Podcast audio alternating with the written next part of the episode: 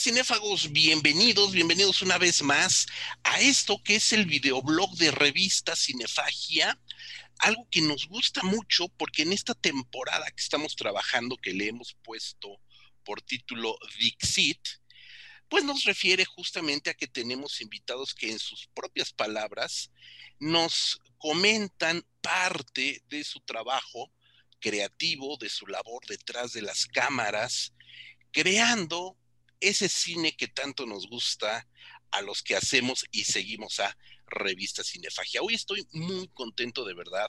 Ya vieron, evidentemente ya vieron la carátula de este video, entonces saben perfectamente a quién tenemos de invitado.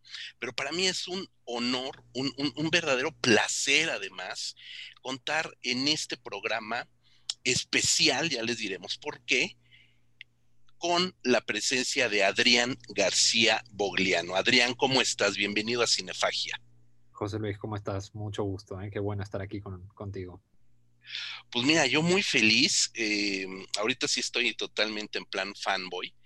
Y, esto se debe, y la gente lo debe de saber, a que tengo el gusto de conocer a Adrián pues, ya desde hace unos cuantos años lo conocí eh, fílmicamente hablando mucho antes de que lo personalmente, y es que desde hace ya muy buen tiempo, no recuerdo exactamente en qué año, me topé con una película eh, con valores de producción eh, pequeños, modestos, filmada en blanco y negro, llamada Habitaciones para Turistas, una película del 2004 que eh, fue la primera vez donde vi su nombre, después me enteré que era su ópera prima y me resultó una gratísima sorpresa que una película hecha desde la independencia total en una escena eh, totalmente underground del cine argentino, surgiera una película tan poderosa como Habitaciones para Turistas, ¿no?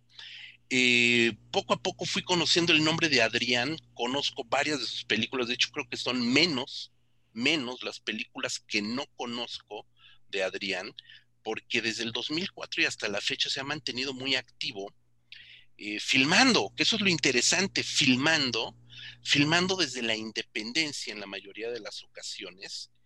Y después me entero que tiene películas que van desde el eh, Rape and Vengeance, desde otros subgéneros que ha ido adoptando del cine de terror, que filma en Argentina, que filma en Costa Rica, que filma en México, vamos a comentarlo, que filma en Estados Unidos, que filma en Suecia, y dices, wow, es un trotamundos, pero además es un trotamundos con muy buen ojo para adaptarse como cineasta y poner su tono autoral a cada una de las películas que ha ido dirigiendo.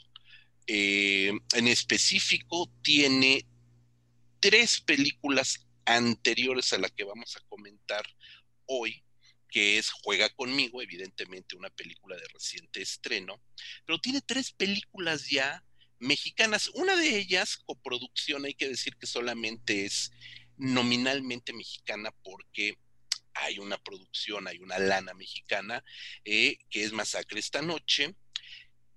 Posteriormente filma una película que hemos comentado, eh, tijuanense, totalmente, que es eh, Ahí va el diablo, y luego una película, pues ya muy chilanga, que está filmada en la Ciudad de México, eh, algunas locaciones muy cerca de mi casa, curiosamente, que es Scherzo Diabólico. yo lo considero y lo acabo de platicar con él, de comentar con él fuera de, del aire. Eh, yo lo considero ya como un cineasta mexicano, un cineasta de terror mexicano. Y hoy nos presentas, Adrián, Juega conmigo.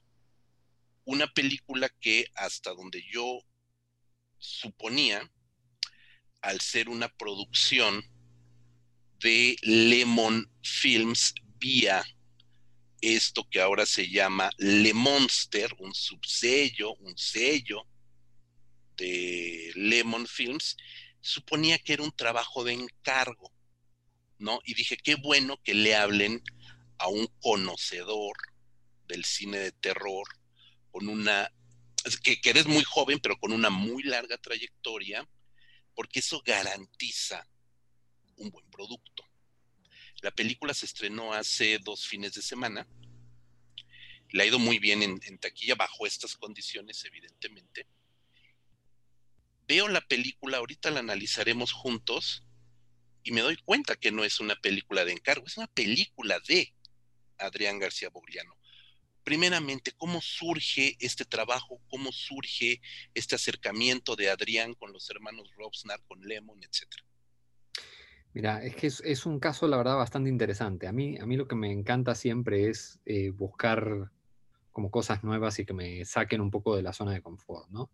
Eh, hay, una cuestión que yo escucho siempre que muchos directores dicen esta cosa como de, eh, no, no me gusta quedarme en un solo género porque me gusta tener desafíos y me gusta no quedarme en lo mismo siempre y no sé qué.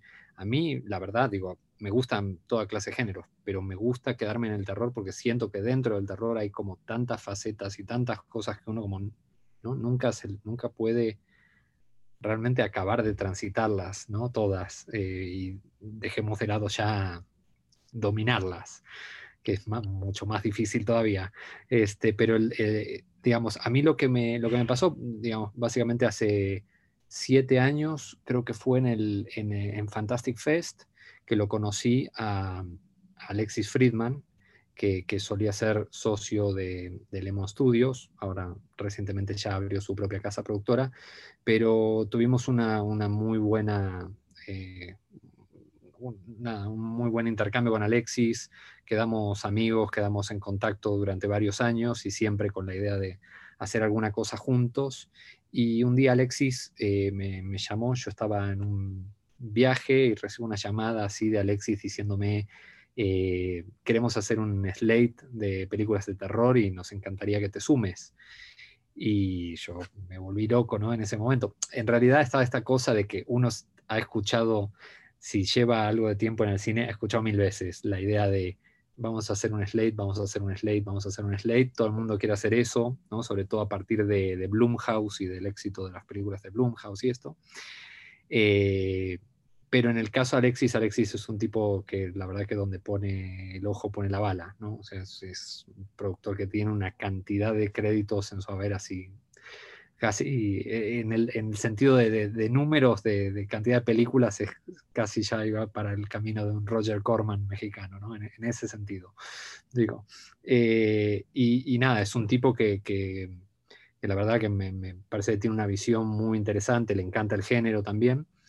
Y cuando me fui a, a juntar con él y con, y con, su, con su socia, Mariana Cebes, este, que estaban llevando ellos el proyecto dentro de Lemon, todavía los Rockstar no estaban como tan involucrados directamente en el proyecto, eh, me dijeron, bueno, queremos hacer esto, pero la verdad no, no, no, no, tenemos una idea muy clara, o sea, simplemente queremos presentarlo.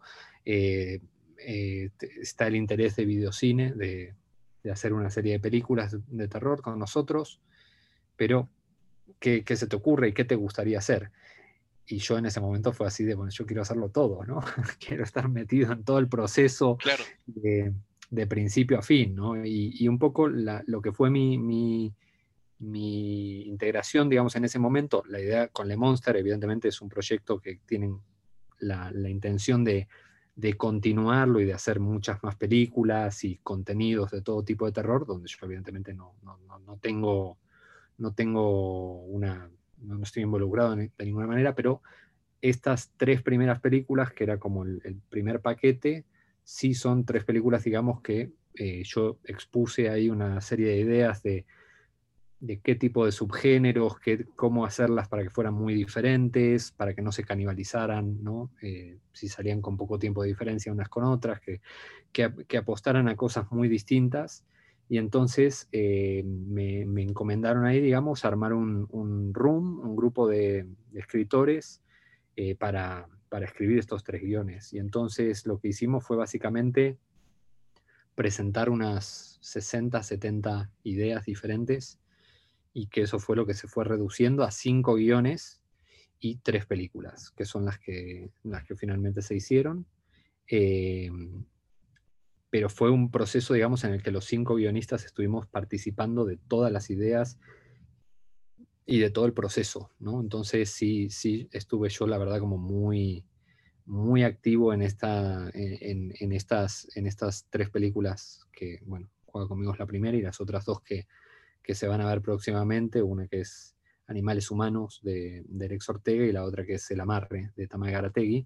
Y, tuve la suerte, digamos, de poder involucrarme también en lo que fue la decisión de qué directores eh, subir a bordo, ¿no? Eh, teníamos ahí un rooster, teníamos unos, no sé, 15, 20 nombres que, que, estuvimos manejando, pero donde yo estuve eh, empujando mucho la idea sobre todo de que fuera gente venida de lo independiente y con, un gusto eh, particular por el, por el género y por el terror, ¿no? O sea, digo, como, como gente que realmente eh, amara el género, ¿no? Que me parece que es una cosa que a veces en el, en el tengo yo un poco esa sensación, en mucho de lo que hemos visto del cine industrial mexicano es una cosa que se nota que falta a veces, ¿no? Como gente que a veces lo hace simplemente por, que le parece simpático hacer una película de terror y falta un poco por ahí el compromiso, ¿no? Eh, más allá de que obviamente a todos nos puede salir mejor o peor finalmente la obra que terminemos haciendo, pero,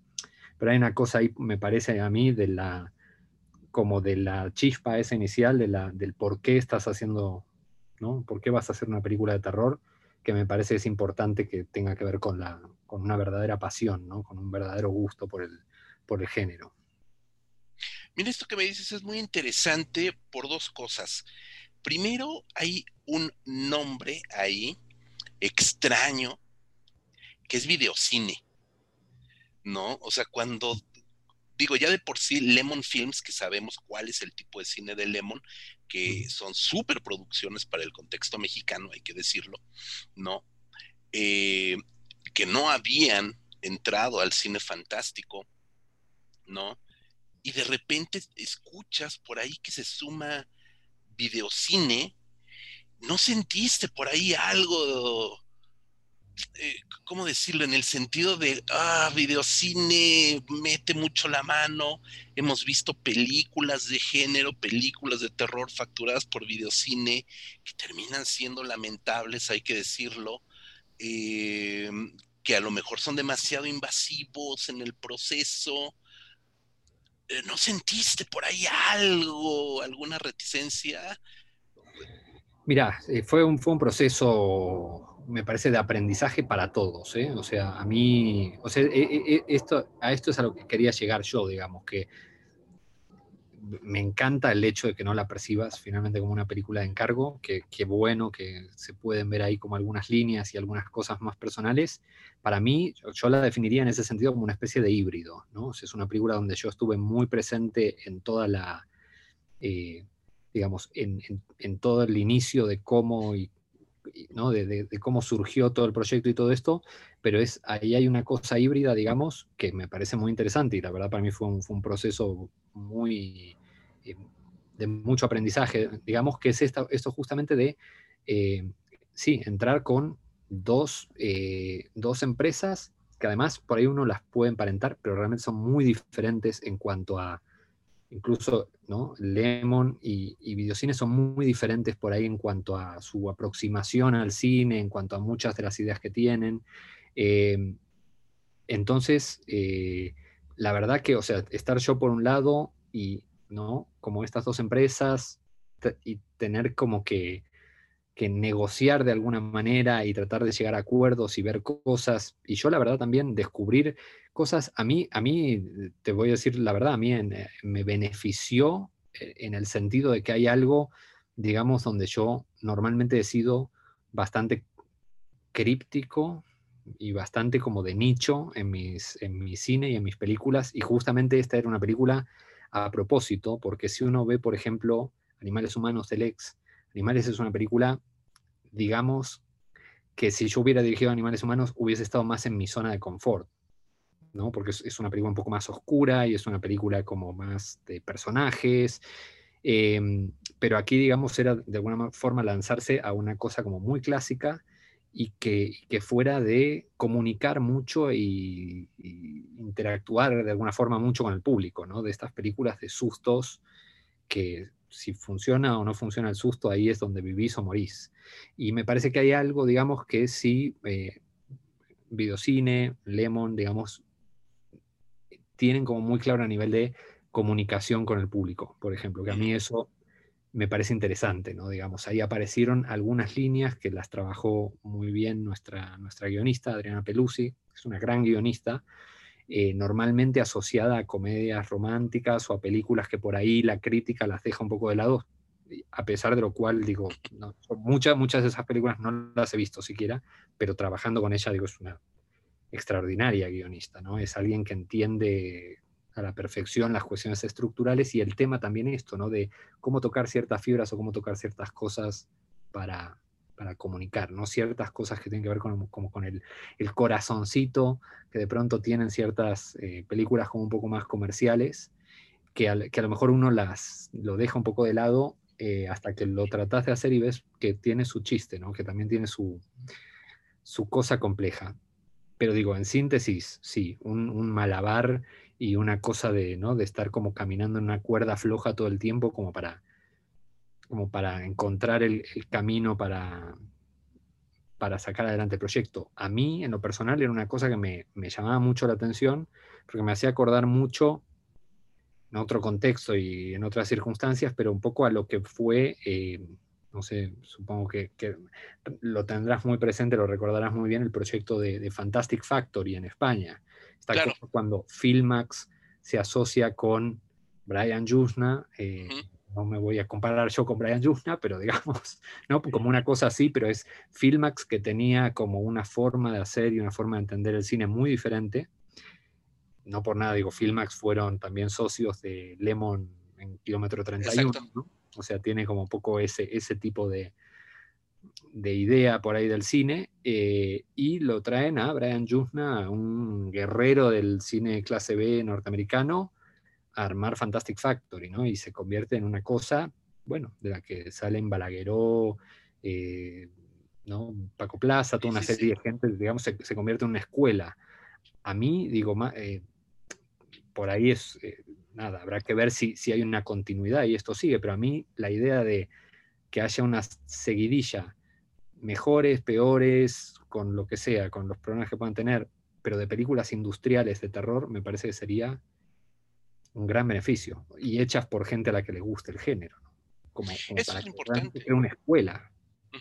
Eso es lo importante, ¿no? Hemos visto eh, directores, eh, tengo en la mente un par de películas eh, medianamente recientes, 19, bueno, 19, evidentemente antes del, del pandémico 2020, de 18-19, eh, muy dados a la comedia romántica, eh, que de repente hicieron película de terror y que pues, salió muy fallida. Entonces, que sea gente que conoce los resortes del género, porque han crecido viendo el género, me parece que es ya una, una ganancia muy importante, ¿no? Me parece que eso es muy interesante. Justo me ganaste un poco ahorita la, presencia de Adriana Pelusi, eh, no la conozco, algo de su trabajo, en Netflix está El Testamento de la Abuela, que es una una, justo una comedia con guion de ella, pero creo que es más conocida en México y si no de nombre, por lo menos de obra,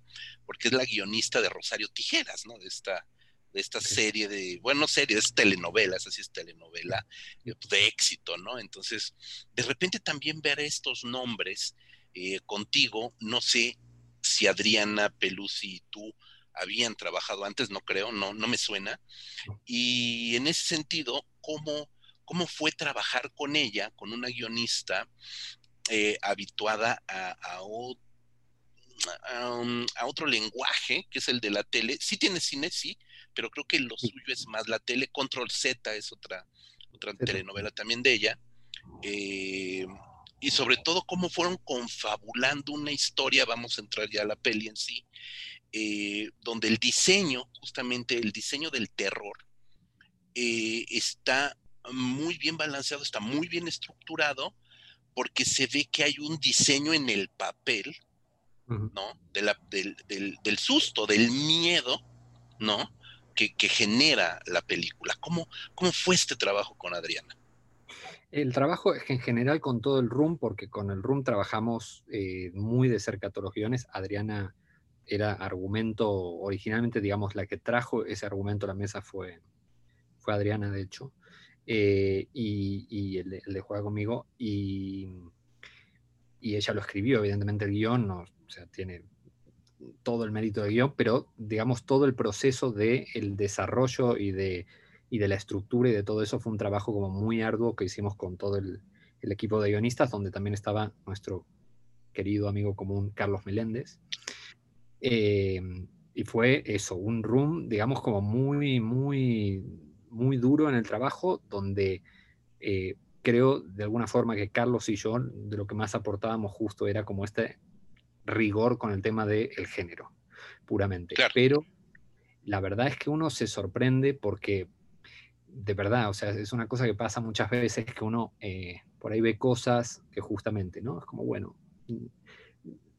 a, nivel, digamos, crítico, a nivel como más eh, cerebral, las descartamos y las, eh, como no, las, dejamos ahí como un poquito de lado, pero eh, cuando uno ve, conoces a alguien, digo, como, como Adriana, justamente que está especializada como en estas cosas que son como muy, ¿no? De un público muy popular y, es alguien, digamos, que tiene un talento impresionante para tocar toda una serie de resortes y una serie de cosas que decís, wow, o sea, sí conoce eh, mucho, ¿no? De, estructuras, de cosas, de, recursos que se pueden usar. Adrián es alguien además que viene, eh, tiene aparte de eso, digamos, que la hace muy buena como guionista, que es eh, que viene de la dramaturgia, ella en realidad, ella empezó en el teatro.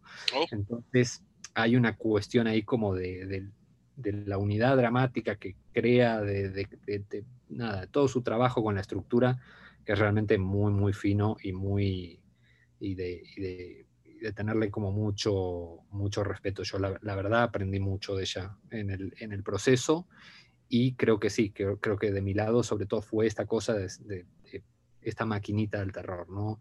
O sea, yo llegué muy claro con el concepto de tiene que haber set pieces, eh, tenemos que pensar cuántos set pieces va a haber, cómo los vamos a construir, eh, más o menos ¿no? repartirlos en el tiempo de dónde tienen que estar, ciertas cosas, ciertas teclas que era para mí importante que había que, llegar y que había que tocar, ¿no?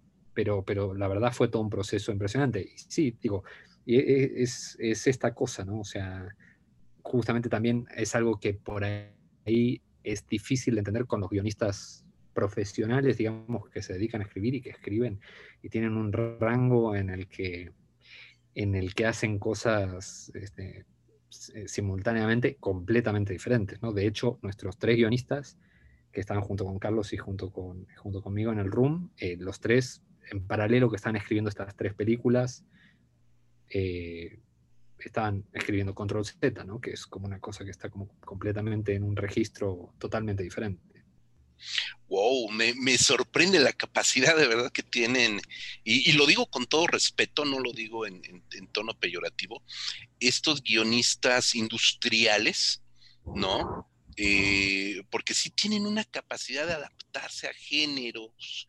a, caracteres, eh, obviamente de personajes, pero también a caracteres de directores, productores, etcétera, etcétera, ¿no? Y mira, no, no tenía yo este conocimiento, repito, no conozco a, Adriana y, mira, saber esto me gusta.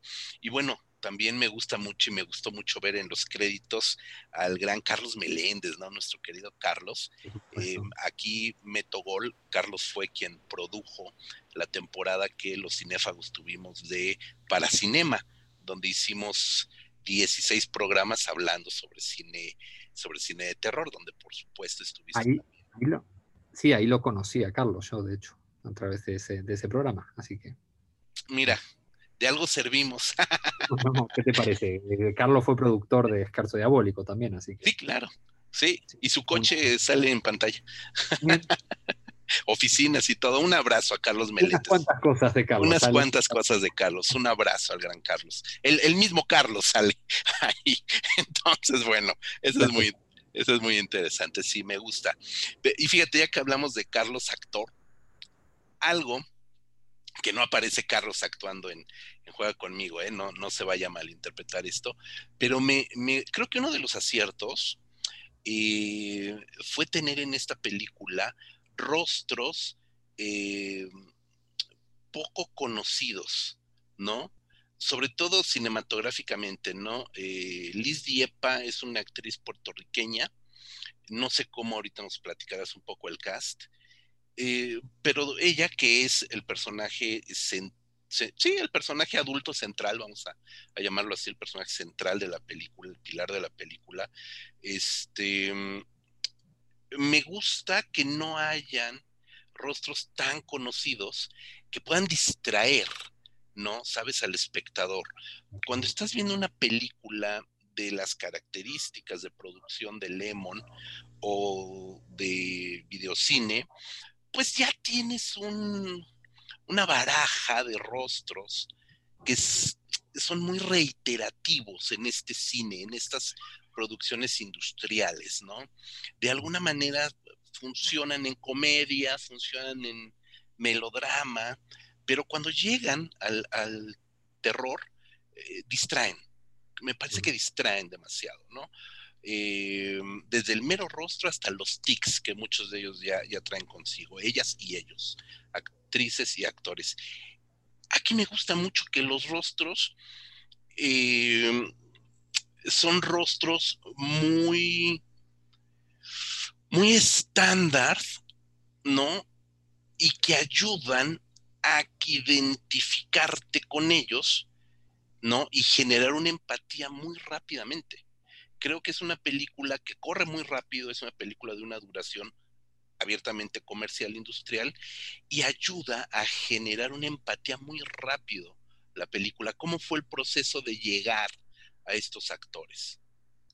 Qué interesante que lo digas. Sí, mira, la verdad, eh, no, fue, no fue una cosa que me dijeran explícitamente. Eh, y como esta fue la primera de las tres que se, que se filmó y que se le hizo el cast, eh, yo creo que también sucedió algo ahí como de, tuvimos suerte, como que pasamos rápido, me parece. Eh, eh, hubo ahí como algo como de, ah, y ya estábamos filmando. Eh, pero la verdad que era una película que necesitaba esto, necesitaba tener actores que no fueran particularmente conocidos. Y esto para mí es diferente con las otras dos películas, que de hecho las otras dos películas sí tienen, sí tienen más caras conocidas. en el caso de, de la peli de, la peli de, Tamae me parece como un match estupendo que se hizo, la verdad sí se logró algo buenísimo ahí porque la tuvimos a, Sofía Espinosa, que es una actriz que, ¿no? que navega un poco más entre lo comercial y el indie, pero, pero que es una cara conocida y que es una actriz que yo admiro mucho y con la que tenía muchas ganas de, trabajar, sí. Y ella está como eh, enfrentada en esa película a Badir Derbez, que a mí la verdad me sorprendió un montón, me pareció un tipo muy interesante, eh, realmente un profesional impresionante el tipo, y, verlo en un registro, digamos, que no tenía nada que ver con las cosas que lo habíamos visto, me, pareció muy interesante. Me parece que hace un, gran trabajo él y, y, es como una dupla justamente este tipo de cosas que a mí me gustan también, que son como de combinar eso, ¿no? Como alguien por ahí que viene más como de la televisión, combinarlo con alguien que por ahí viene más como del indie y ver cómo esos choques y cómo saltan chispitas ahí justo de, ¿no? de esas interacciones es una cosa que está es muy bonita. Pero en el, en el, caso de Juega conmigo, no. O sea, como no es una película que esté tan de personajes de alguna forma como son las otras dos películas, eh, y es una película justamente donde acá el, el, el, protagonista de alguna forma es el susto, es el jumpscare, es todo este tipo de cosas, eh, nos dejaron realmente como mucha libertad, como para, como para poder castear. Y para mí estaba esta cosa con, con el personaje de Liz, digamos, donde teníamos esta, esta cuestión que había que manejar como con sutileza, ¿no? Digamos, de, no, este, de no poner eso, una actriz de novelas ultra conocida, ¿no? Para hacer este papel de, de, chavita recién, recién llegada al pueblo, este, que, es, la, ¿no? es la nana de unos niños. Me, parecía que había una cosa ahí donde si, si, poníamos a alguien que estuviera como fuera de, fuera de tono, que no fuese nada creíble, eh, iba a ser sí, no, perdíamos al espectador de, plano. Eh, y me parece que Liz tenía como una, una línea como muy fina ahí, donde es como, pues es una nana cinematográfica, digámoslo, en un punto. Claro. Pero, no, llega, no llega a hacer una cosa que te, que te, que te choque o que te salgas o que nada, y, y, sí, a pesar de que es un poquito mayor, digamos, eh, daba esta, esta cosa, tenía esta cosa como muy juvenil, muy de chavita, que realmente era como una cosa importantísima que necesitábamos ahí, ¿no? Y la verdad, para mí ella, realmente, ¿eh? o sea, de los castings que vi, eh, la vi a ella y directamente dije, tiene que ser Liz, ¿no? Yo no, la conocía de nada, Liz, pero vi su casting y me impresionó muchísimo eh, lo que hizo. y luego, digo, nada, sí, lo más, lo más difícil realmente del casting era encontrar niños y encontrar niños justamente que tuvieran esta línea fina justo de, tener tablas, pero a su vez no estar como tan viciados como suele pasar con los niños actores, ¿no? Cuando ya han trabajado demasiado, eh, también ya están como llenos de vicios y llenos de tics y cosas. Por suerte encontramos ahí como un, equilibrio bastante bueno y dos actores que son buenísimos, ¿no? Este, Valerie, que de hecho sé que no, no, la vi la película, pero sé que Valerie también ya había hecho otra peli de terror, había estado en la película del oso Tapia. Eh, cuidado con lo que deseas. Y, el otro niño, Emilio Beltrán, que, bueno, buenísimo, ¿no? Lo, agarramos ahí justo antes de, su adolescencia ya, ahora ya es un señor, eh, pero justo, ¿no? Con esta cosa de, niño, pero digamos que ya era un poco más maduro y ya estaba un poquito más grande y podía como entender mejor ciertas cosas, ¿no? Y, y también con esa cosa que es rarísima, que no sé a qué se debe, pero que es, es muy difícil encontrar buenos niños, niños actores hombres. Niñas actrices hay muchísimas, pero niños actores es bien difícil. No lo hubiera imaginado. No lo hubiera imaginado, mira qué chispas. No, bueno, se ponen más, no sé, se ponen más así como que les cuesta la cámara, como que son demasiado conscientes de sí mismos. Ok. Las niñas se entregan más al juego. Claro. Bueno, vale, Valerie está muy bien en Juega conmigo también, la peli del oso. está muy bien, está muy bien ella. Y bueno, eh, a, tu actor eh, joven infantil es odioso. No vamos a spoilear la película, evidentemente, pero pinches Squinkle lo odias. Lo odias al, niño. Y eso está muy bien, porque de eso se trata. O sea, justamente de eso se trata, ¿no? Entonces le da una esencia también al, personaje muy adecuada para lo que se necesita en la película. Decías que, que, que la película es muy clásica y sí, sí. De entrada, estamos ante una película de corte eh, eh, gótico, ¿no? Es una película eh, de entrada ubicada en una mansión, una zona privilegiada, una mansión enorme, una familia pequeña, bueno, pequeña de la que vemos en la película, no sabemos si es una gran familia, es una familia pequeña, papá, mamá, este, niño puberto justamente y, e hija niña chiquita, ¿no?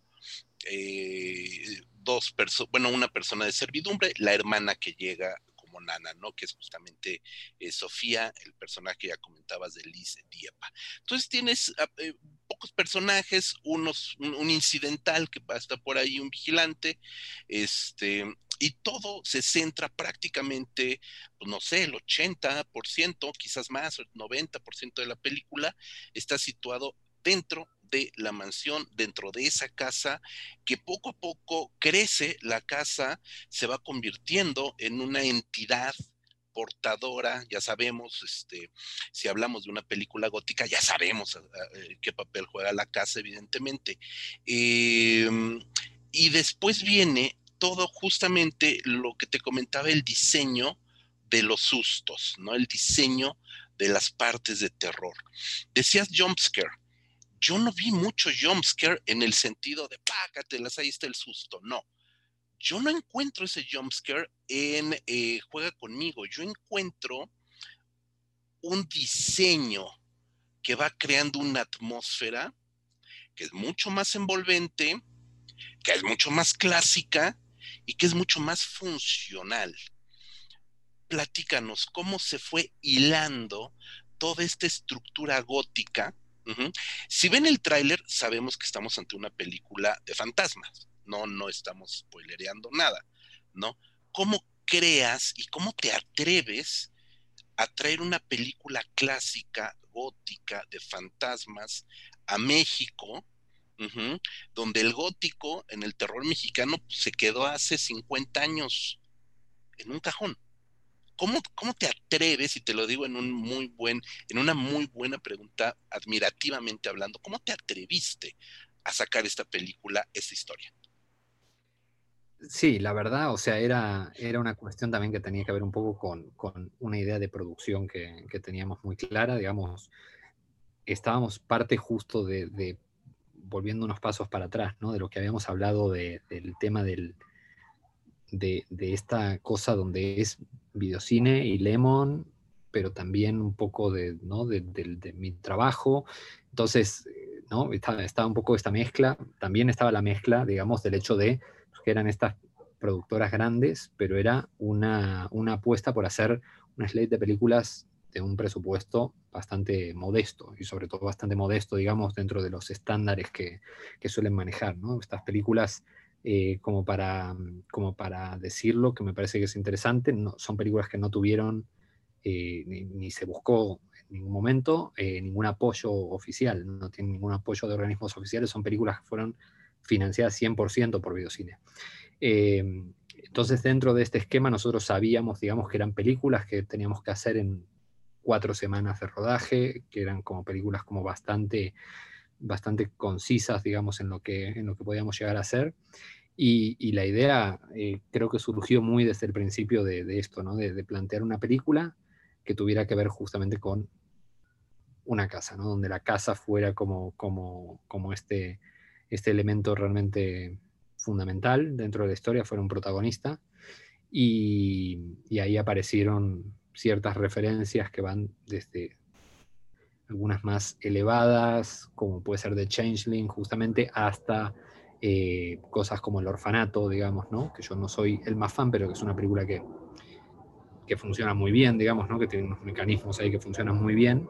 Y entonces eh, fue un poco, un poco de, ahí que empezamos como a, a pensar cómo, cómo, cómo, exprimir esa casa, ¿no? cómo hacer que, que ese lugar fuera como, encontrarle todas las vueltas, encontrarle todos los, los recovecos visuales y, poder sacarle el jugo al máximo a todo lo que teníamos, ¿no? O sea, yo, yo la verdad lo que la, lo que la quería plantear sobre todo era eso, era una película que por lo menos a partir de cierto punto ya no te, no te soltara, ¿no? no te diera ningún respiro y fue una película que, que fuera en algún sentido como una especie de montaña rusa, ¿no? De, de nada más ahí eh, algo que, que, te fuera llevando de una situación terrorífica a la siguiente, que era una cosa como que me parecía que, que era como muy lúdica y que, quería tratar de, de explorar, ¿no? Sí, de hecho ahí eh, la presencia de Changeling es, es exquisita, perdón, se me fue la palabra, y es una referencia para conocedores. Ahí también fue cuando dije, wow, esto es autoral, esto no es de encargo, ¿no? Porque te conozco, conozco tus, tus, tus gustos, ¿no? Eh, entonces, en ese sentido, y vimos Changeling en, en, en este, en, en Mórbido, ¿no? Con, con, la presencia de su director, ni más ni menos. Con, ese, con esas pelotitas, de hecho esa pelotita de esa, salió de esa función. Ah, ok. Qué, qué, está, eh, qué bueno que la, que la tengas este, blanca, porque la mía está autografiada, claro, claro. está firmada, no te hubiera servido, ¿no? Para sí, la... No, no, no. Yo le, yo le, yo le di un póster a Medak para firmar. Ah, mira, mucho mejor, mucho mejor. Este sí, no, a mí me agarraron ahí, este, sin nada a la mano.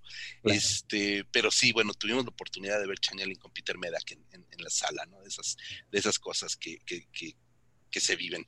¿Qué, ¿Qué, otras referencias, este, como fan del, del terror, del terror clásico, eh, por supuesto, jugaron un papel fundamental para, para Juega conmigo?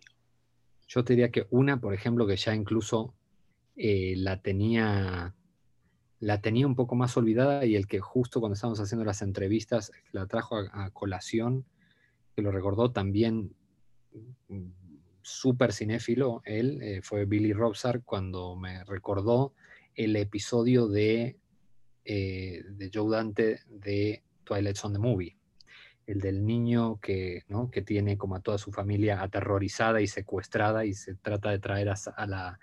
A la ¿no? a la maestra esta, con la que tiene una especie de supuesto accidente, se la lleva a la casa y la trata de, la trata de meter dentro de ese universo, ¿no? Y, finalmente el arco de, las dos historias, si lo, si lo recordás, es muy similar, ¿no? A mí siempre, ese, ese capítulo, de hecho, a mí me parece no solo el mejor de, de Twilight Zone the Movie, sino honestamente me parece lo, mejor de la carrera de Joe Dante. De hecho, es una cosa extraordinaria ese capítulo. Adrián, en términos ya de, estar eh, en el set, en la filmación, entre los fierros, eh, ¿qué retos supuso para ti esta película? ¿Y qué diferencias? Evidentemente hay muchas, pero ¿qué diferencias encuentras, por ejemplo, de, de Ahí va el Diablo, que fue tu primera película eh, producida en México, con esta Juega conmigo? ¿Cuál es el salto, el salto, perdón, que has dado con, entre una película y otra?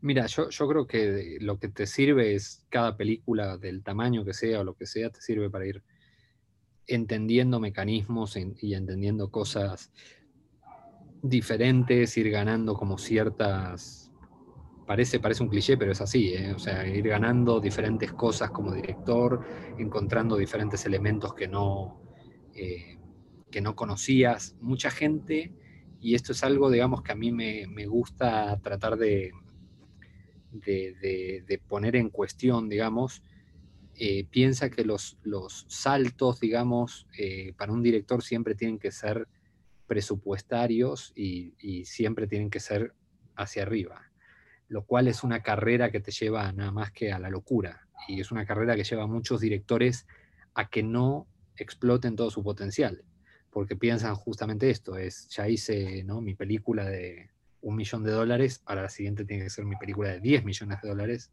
y cuando ya hice la de 10, la siguiente tiene que, ¿no? Me tiene que llamar Marvel ahora.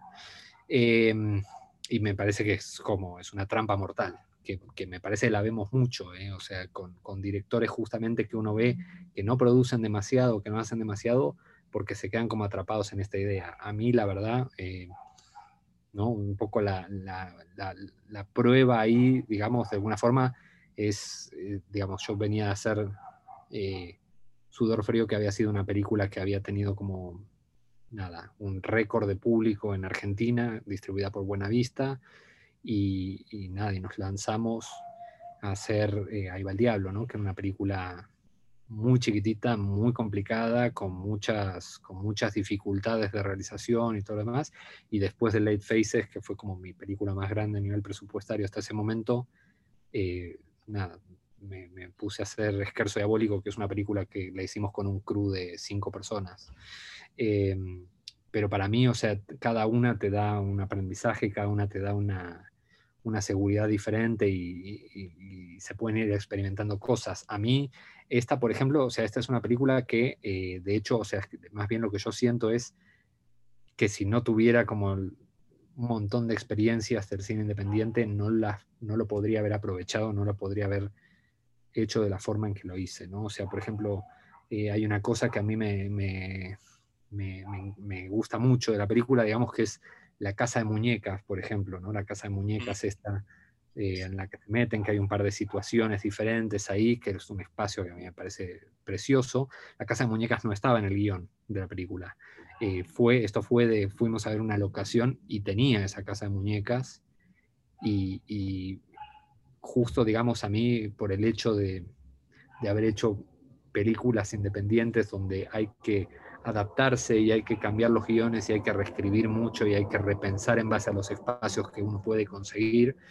Este, me pareció ahí de, definitivamente que era una cosa de, ok, vamos a adaptarlo, el guion, para que sea en esta locación y podamos usar ese, espacio que dice muchísimo sobre, sobre el tema de la película, ¿no? Sí, funciona muy bien esa, esa casa de muñecas, es como un microcosmos dentro del cosmos que ya es la, la casa, la, la mansión, pues una mansión este, eh, increíble. Em, te digo, eh, que, me da gusto mucho ver cómo va evolucionando, uh, no, a lo mejor no tanto como dices en presupuestos, que a lo mejor vas y vienes de lo indie a lo grande, esta película evidentemente está también ahí situada, eh, pero algo que sí celebro es que con Juega conmigo tienes una distribución y una exhibición que muy injustamente o muy desafortunadamente no habías tenido en México, ¿no? Lamentablemente, ahí va el diablo, eh, tuvo una repercusión internacional muy fuerte. Arrasó en el festival este, de, en, Texas, este, sí, en Fantastic Fest arrasó, mejor película, mejor director, mejor guion, mejor actor, o sea, se llevó todo esa película ahí.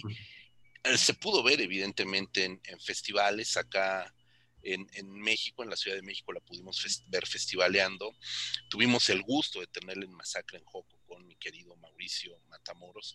Muchas de tus, bueno, no muchas, pero algunas de tus películas las pudimos tener en Masacre en Joco, contigo en la sala además. Eh, pero no hemos podido darle un seguimiento a tu carrera de manera más eh, amplia. ¿Por qué no sé? A veces ni los propios directores lo saben, ¿no? Eh, tiene ediciones en Blu-ray internacionales preciosas. Eh, Svart Circle, que es la película que hiciste en Suecia, se pudo ver en Mórbido y nada más. Dime. Pero, pero, de hecho ahí está la, gracia de estas cosas de la distribución que uno nunca sabe y nunca entiende. ¿eh? Porque sí, eh, ahí va el diablo y Esquerzo que festivalearon a lo loco. Eh, acá prácticamente no se pudieron ver más allá de Mórbido, Masacre en Joco y un par de lugares más. pero, pero curiosamente, Bar Circle, como, como noticia, va, a tener, va a tener estreno comercial acá en México. Wow. Cosa que es inentendible, la verdad. O sea, no, no, no pretendamos ni, por, ni saber por qué. No, no, no, pero qué bueno, porque además se va a ver tu película sueca. Una película sueca, ¿no? De Adrián García Boleano. Qué bueno, celebremos también eso. Ya estaremos hablando contigo de esa película, que es otra cosa, es otra cosa. No nos vamos a distraer ahorita con Sbert Circle, pero vaya que también da para una buena charla, ¿eh? Vaya que da para una buena charla. Entonces, me da mucho gusto ver Juega conmigo en salas con una distribución que tu nombre se conozca ya también entre los fans del terror. Este, bueno, digamos que entre los fans, eh, no fans fatales, porque el fan fatal del terror te conoce perfectamente, digamos que entre los fans ocasionales del género, que tu nombre se vaya posicionando, me parece que es algo muy justo muy justo para, para tu carrera. Eh, pero viene la pregunta obligada, ¿qué hubo con la pandemia? ¿Qué opinas de este estreno en estas circunstancias? La verdad, yo estoy feliz del estreno en estas circunstancias, digo, no, no estoy feliz de las circunstancias, sino claro. del, estreno en estas circunstancias sí estoy, estoy feliz, la verdad, de que la película ah, eh, creo que justamente tenía un poco que ver con que bueno, eh, una empresa como Cine tiene que seguir moviendo su, rueda de estrenos y de, películas que va estrenando, evidentemente, porque pues, a eso se dedican. Y me queda claro, digamos, que, Juega conmigo eh, no, era una, no era una película que le significara, evidentemente, un riesgo tan gigantesco estrenarla en esta, en esta situación. Eh, ¿no? De, imagino que habrá otras películas mucho más grandes que por ahí sí se las quieren se las quieren guardar un poquito más, pero la verdad yo me alegro muchísimo que, que, hayamos estrenado en este, en este contexto por varias cosas. Una me parece, eh, nos dio eh, indirectamente como un espacio eh, muy bueno que a lo mejor no hubiésemos logrado en un contexto normal, donde a lo mejor se estrenan tres películas de terror extranjeras en la misma semana. Em, acá es como nos dio un espacio donde estas dos semanas, y yo creo que esta tercera semana me da la sensación que también es la única película de, terror, de terror como tal. Evidentemente, bueno, ahora entra Godzilla y entra con todo. Eh, ahí nos, quedan, comeremos las migajas que se caigan de la boca de Godzilla.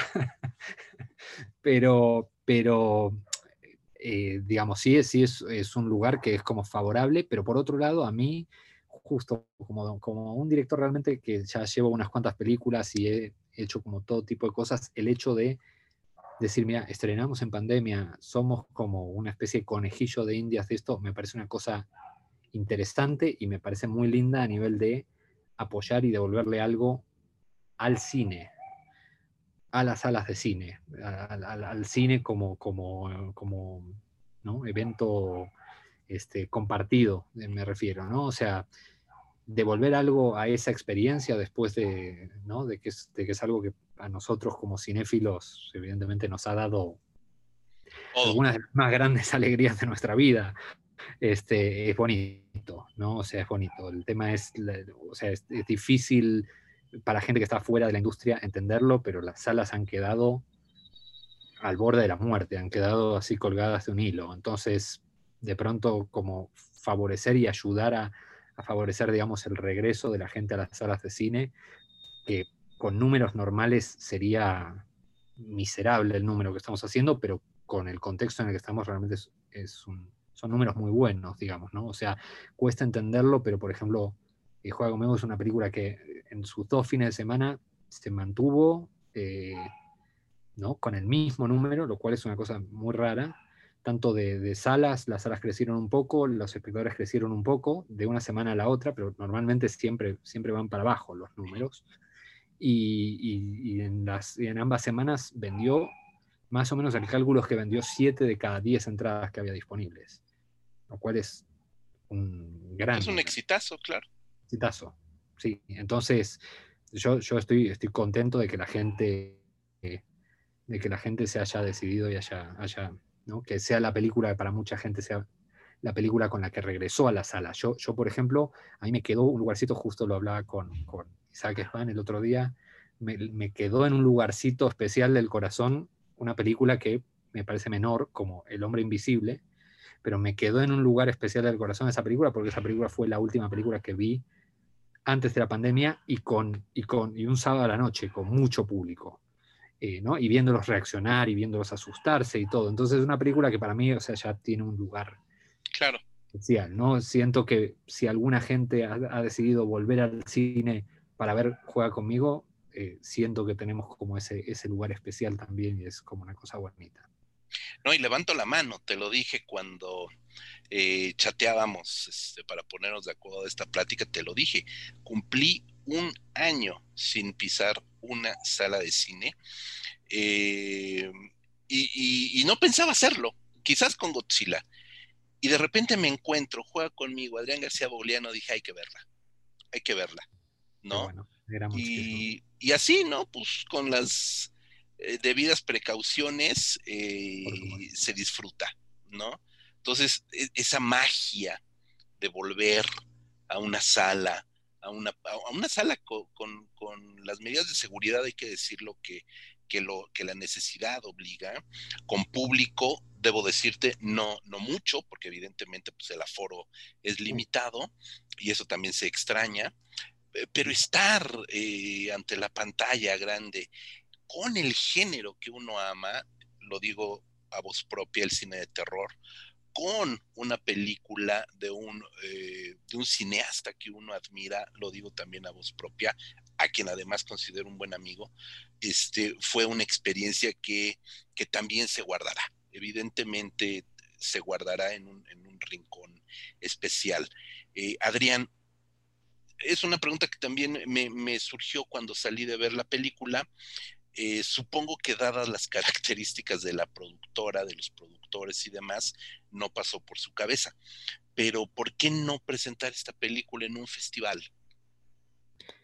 Tuvimos la, suerte, digamos, de que hubo, llegó a haber una presentación en Mórbido, una, que fue una cosa como medio, medio especial, también una sala donde había 20 personas por cuestiones de aforo, eh, pero, pero en realidad, digamos, eh, acá hay una, hay una cuestión, digamos, que es que eh, Videocine es una empresa gigantesca que tiene clarísimo su público eh, y, sus objetivos acá en México, pero es una empresa que no tiene tanto interés por algún motivo que yo no, no termino, de, no termino de descifrar en cuestiones que tienen que ver con festivales de cine y con distribución internacional incluso, ¿no? A mí no, o sea, no deja de sorprenderme y no hablo tanto de esta película, lo que pasó con películas como Belzebú o como, o como Vuelven, eh, una película que tenía un potencial festivalero y un potencial como para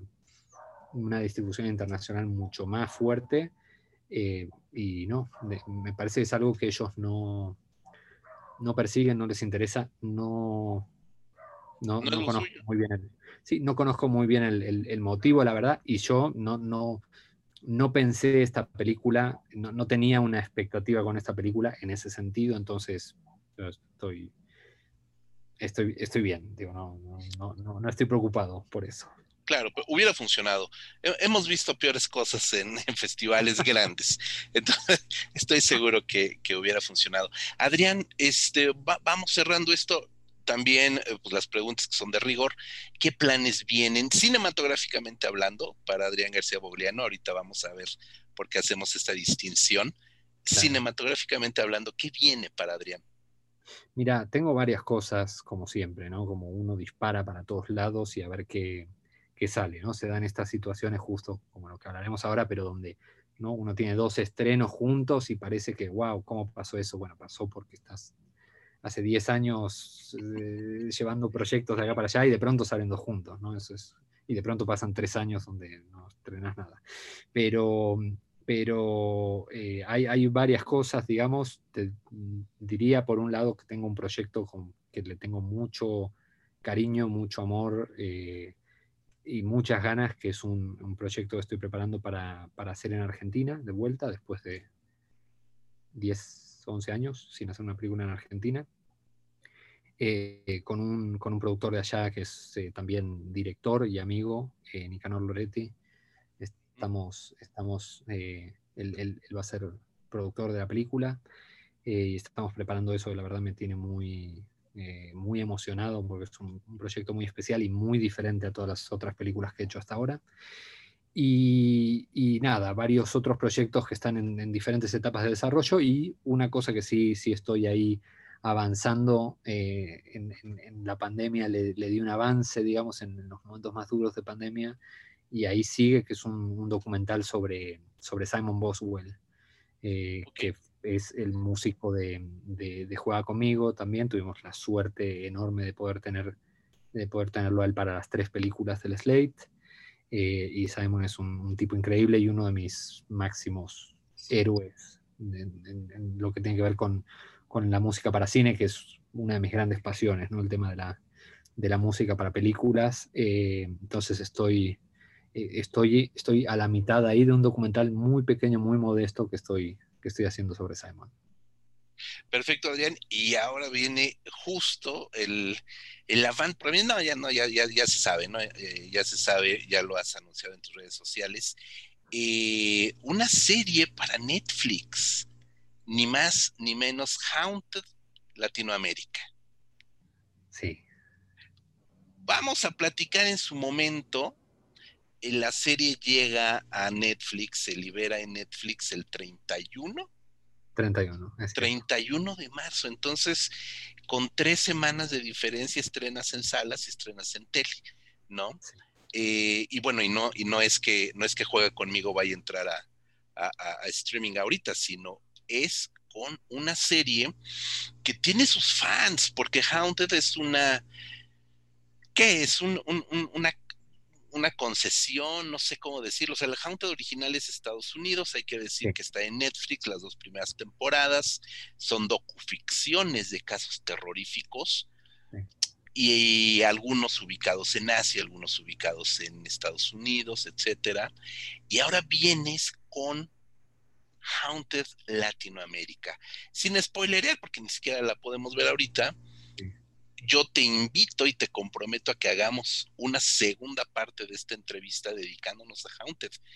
Pero, ¿qué pasó ahí?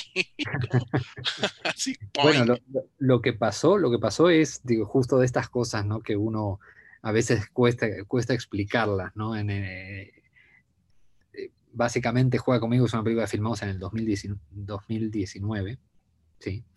Eh, y tuvo todo su proceso de post, eh, que se alargó con la pandemia y todo, pero es una película que, se, filmó hace dos años, la filmamos en abril, marzo, abril del, 2019, o sea, ya hace dos años.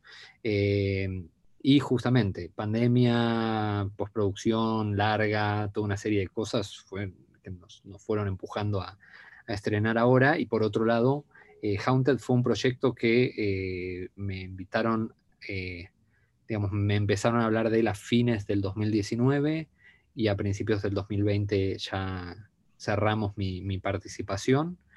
Eh, y, me fui en marzo, sí, en marzo del, del, año pasado a Colombia a filmar, eh, a empezar a filmarlo.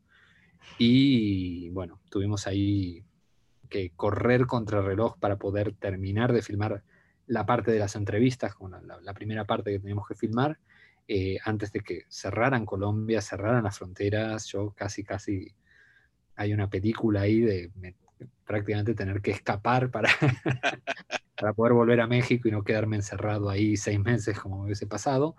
Eh, y bueno, y luego estuvimos trabajando, en realidad durante toda la pandemia yo no, no paré nunca porque seguimos trabajando en todo, todos los bocetos, los desarrollos conceptuales, todo lo demás. Y, en, agosto, septiembre más o menos, retomamos la producción. De hecho, fue, si no la primera, una de las primerísimas producciones colombianas que, a las que le dieron autorización, les dio autorización el gobierno, la firmamos en Colombia, la serie, eh, para, retomar, para trabajar. Y ahí filmamos entonces ya toda la segunda parte, que fue toda la parte del, de las recreaciones en sí, ¿no? Y postproducción y demás. Y bueno, evidentemente Netflix tiene la capacidad de, de sacar con mucha más rapidez, ¿no? O sea, básicamente terminamos, terminamos en enero, pero en realidad hasta hace una semana estábamos retocando eh, cosas, ¿no? Porque tiene esa, capacidad, digamos, que, no la tiene la industria cinematográfica en general, digamos, ¿no? Menos que seas un blockbuster o algo así, pero no de, terminar algo y ya poder lanzarlo este, para distribución mundial con muy poca diferencia. Pues mi querido Adrián, creo que este eh, puede ser un buen colofón para esta primera parte de esta entrevista, dejar el suspenso abierto, pues. porque los invitamos, eso sí, vean, juega conmigo, está en salas, pueden ir con todas las medidas de seguridad, de verdad que, es, seguro. Estaba por lo menos hasta esta semana en, en, el autocinema, en algunos autocinemas, sé que está en el autocinema de Cinemex, que está en Santa Fe, la fui a ver, y se ve y se escucha bastante bien también. Entonces es una opción para los que realmente de plano digan no puedo entrar a una sala. Bueno, ahí si uno tiene un auto puede ir y no tiene que interactuar realmente con nadie. Entonces es una opción. Sí, claro. Este, eh, yo supongo, no lo sé, este, si, tú lo sepas, eh, supongo que pronto estará en streaming. También la, la pandemia ha hecho que, que, muy pronto brinquen de salas a streaming. Entonces supongo que pronto la verán. Y por supuesto, vean el avance en Netflix de Haunted Latinoamérica y les van a picar las manos ya por de, de quererla ver, mi querido Adrián. Algo que quieras agregar para despedirte sobre Juega conmigo. No, no, ojalá, ojalá sí eh, la gente que se anime a, a, lanzarse a las salas a verla, eh, a pasar, yo espero un buen rato, asustarse un, rato y divertirse con, la película. Eh, y nada, eso, ya, ya, seguir apoyando un poco a las salas y, a esta cosa que me parece que es importante también, que, creo que es una cosa que viene a demostrar de nuevo por vez un millón, eh, juega conmigo, digamos que es el tema de eh, como los fans del cine de terror, como la gente a la que le gusta el cine de terror, aunque no sean los fans más hardcore, eh, todos los que van, pero a la gente que le gusta el terror son del público más, más fiel que hay. En el, cine, el público realmente que responde mejor. Había una, hay, un, hay todo un estudio, digamos, que se ha estado haciendo de que hay ciertas películas por ahí que tienen un carácter más familiar o más de diferentes tipos de películas, digamos, que no están funcionando realmente muy bien en, esta post-pandemia, pero el cine de terror sigue siendo eh, ahí arriba, ¿no? Como de lo que es eh, seguro que va a haber eh, algunas, algunas, algunos boletos vendidos, ¿no? No, y más cuando es terror de calidad, cuando es un cine de calidad. Yo nada más te agradezco mucho tu tiempo, ha sido una charla extraordinaria, ya te comprometí para venir a hablar de Haunted Latinoamérica, pero sí me quiero despedir de ti y me quiero despedir de nuestros eh, visitantes al canal de YouTube de Cinefagia a revistacinefagia.com. Eh, te lo dije en chat, lo digo ahora públicamente, esta película Juega conmigo sí está destinada a ser una de las grandes películas de terror mexicanas de este, de este nuevo siglo, ¿no? De estas dos décadas que van ahorita. Eh, tiene que estar entre las mejores, no lo digo yo, la película habla por sí misma, Adrián, este, y así será. Te agradezco muchísimo, muchísimo, José Luis. Pues nada, yo te agradezco a ti tu tiempo. Nos vemos, mi querido Adrián. Saludos, por supuesto. Este, Andrea, tu productora también, también está en el crew de, de Juega conmigo, evidentemente. Y un abrazo muy fuerte y espero muy pronto podernos ver. Eh, la última vez que nos vimos fue en un festival de cine, ¿no? Estuvimos platicando ahí este, en un festival de cine, Smartfield. una larga plática. También de lo, a una larga plática y estuvimos charlando, entonces volverán esas charlas frente a frente, mi querido Adrián. Muchísimas gracias, José Luis. Pues muchísimas gracias, Adrián García Bogliano, y por supuesto también gracias a todos los que nos están viendo, los que entran a www.revistacinefagia.com, ahí pueden encontrar muchos textos, no solamente de cine de terror, sino del fascinante mundo del cine. Pueden escuchar en Spotify, en iVoox, en iTunes, en Google Podcast, en donde quieran pueden escuchar también el podcast de Revista Cinefagia y por supuesto denle eh, a nuestro canal de YouTube, donde encontrarán no solo esta charla, sino muchas otras charlas con gente que ama el cine, tanto como ustedes y como nosotros. Muchísimas gracias. Hasta la próxima.